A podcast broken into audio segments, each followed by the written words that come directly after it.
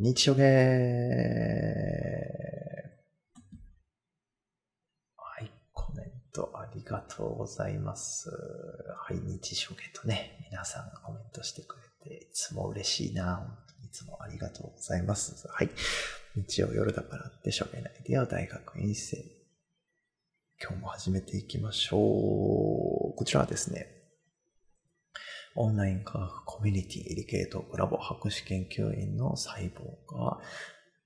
研究室ライフハック術大学院生に向けて、えー、毎週お伝えしている番組でございます。今日もアメリカからお送りしている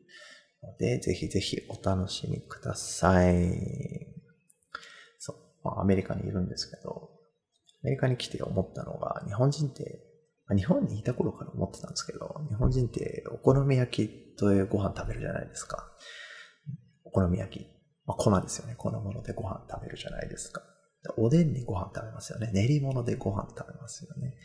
極めつけにラーメンでご飯食べますよね。僕も大好きなんですけど、ラーメンでご飯食べますよね。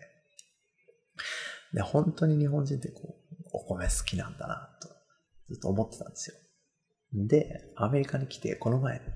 あの、ラップサンドっていう、まあ、あの、トルティーヤ生地っていう、こトウモロコシ粉で作った生地で、えー、鶏肉とかレタスとかサルサとかアボカドソースとかくるんで、えー、食べる。あの、まあ、日本でいうおにぎりみたいに結構親しまれてる、まあ、メキシカンフードがあるんですけど、その中に米入ってて、マジか。トウモロコシ粉で米包むって発想、その南米の地域、そのアメリカ大陸の方にあるんだあ、じゃあ米好きなのは全世界特有なんだなってすごい感じました。はい。日常芸始めていきましょう。はい。今日はですね、え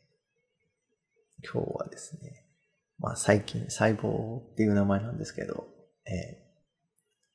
ー、専門は細菌なんですね。細かい菌と書いて細菌でございます。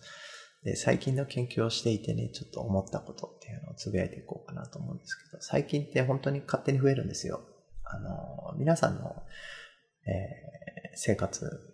日常生活にも結構身近に菌っていうのは潜んでいて、例えばま排水口のぬめりですよね。排水口のぬめりなんていうのは最初に一つの菌が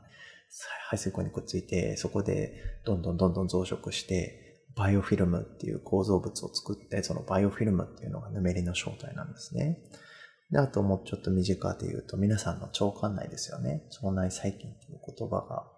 えー、よく聞かれると思うんですけど、腸内細菌っていうのも、皆さんが食べたご飯っていうのを勝手に消化して、その栄養をもとに勝手に増えてるんですね。細菌っていうのは勝手に増えるというものなんですが、まあ、最近勝手に増え続けたら、あの、ドラえもんのあの、2倍、2倍倍だっけ？なんだっけ？あの、アンパンを2倍に、ドラえもんのドラ焼きを2倍にしていって、あの、まあ、計算したら1時間2時間で宇宙も埋まっちゃうっていう、あの、2倍マンだったっけな？あの、名前でご存知の方いたらコメント欄に書いてください。あの、そういう、まあ、細菌が勝手に増えるんであれば、この世は細菌に埋め尽くされてしまうわけですよ。そのドラえもんのドラ焼きを30秒ごとに2倍に増やすんだったっけななんかそんな機能があった気がするんだよな。そういう2倍に増えていくってなるとね、勝手に世界は埋まっちゃうんですけど、まあでもそうなってないじゃないですか。なんでかっていうと、まあどこかで細菌の増殖が抑えられているからなんですね。で、細菌っていうのはまあ自分のそのまある程度増えると、あの、ある程度増えると、まあ、自分に増殖ストップかけたり、あと、細菌が増えないっ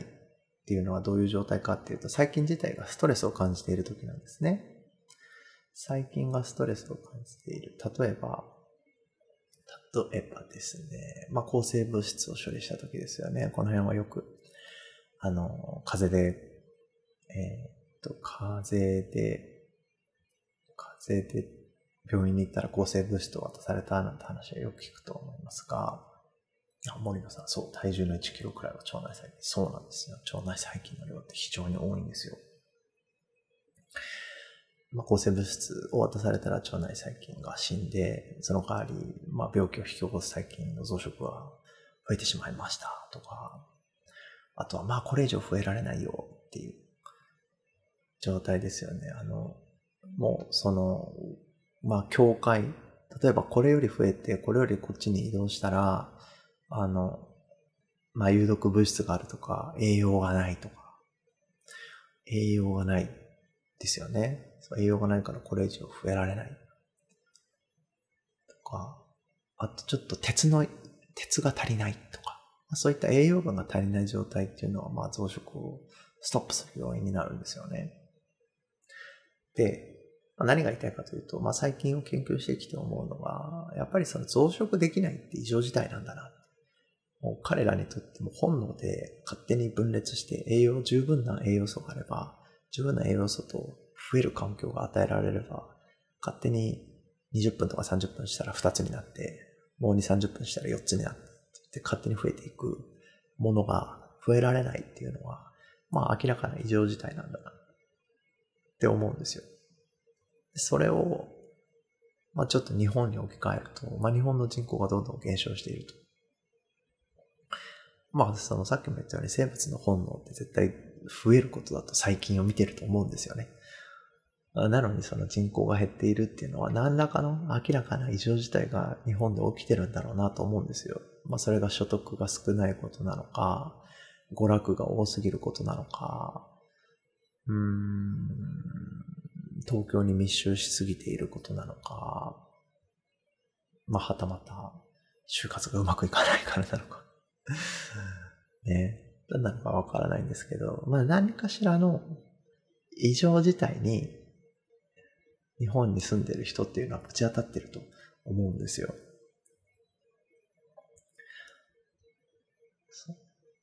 で、何らかの異常事態にぶち当たっている中で、ブライダル補助金とかやられると辛いよねっていう、すごい今最近炎上しているツイートとかね、炎上している国の方政策とか見てるとね、あ、まあそら、炎上するだろうなと思いながら。で、まあそれについてね、まあ最近学者のね、観点から、あの、まあ何を言おうかと思ったんですが、まあね、環境を整えれば遺伝子っていうのは勝手に増えていくんですよ。っていうことが言いたくて、で、その環境をどう整えるのかっていうのが、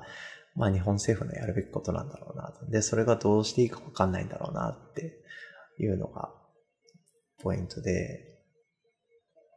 あ、ね、正直ね、対して僕に言える答えはなくて、僕は政治の専門家でもないので。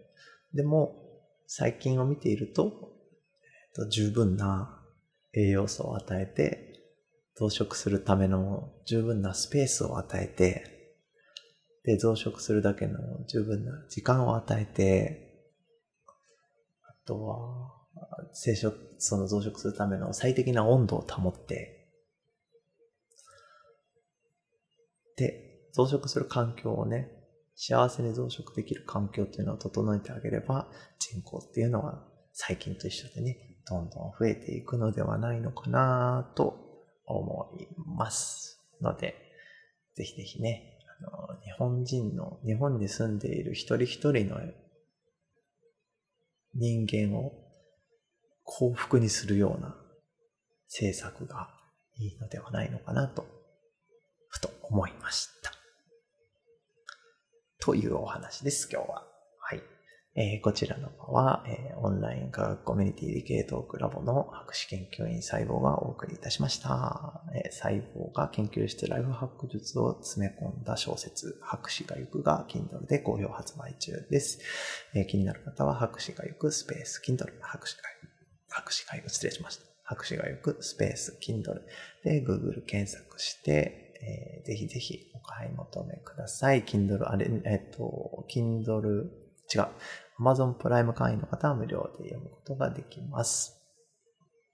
はい、また細胞がですね、専門の細菌についてお話しする細菌学セミナー、毎月第2木曜日夜10時から行っておりますので、気になる方は細胞のツイッター、細胞くん USA、細胞くんアンダーバー USA をチェックしてください。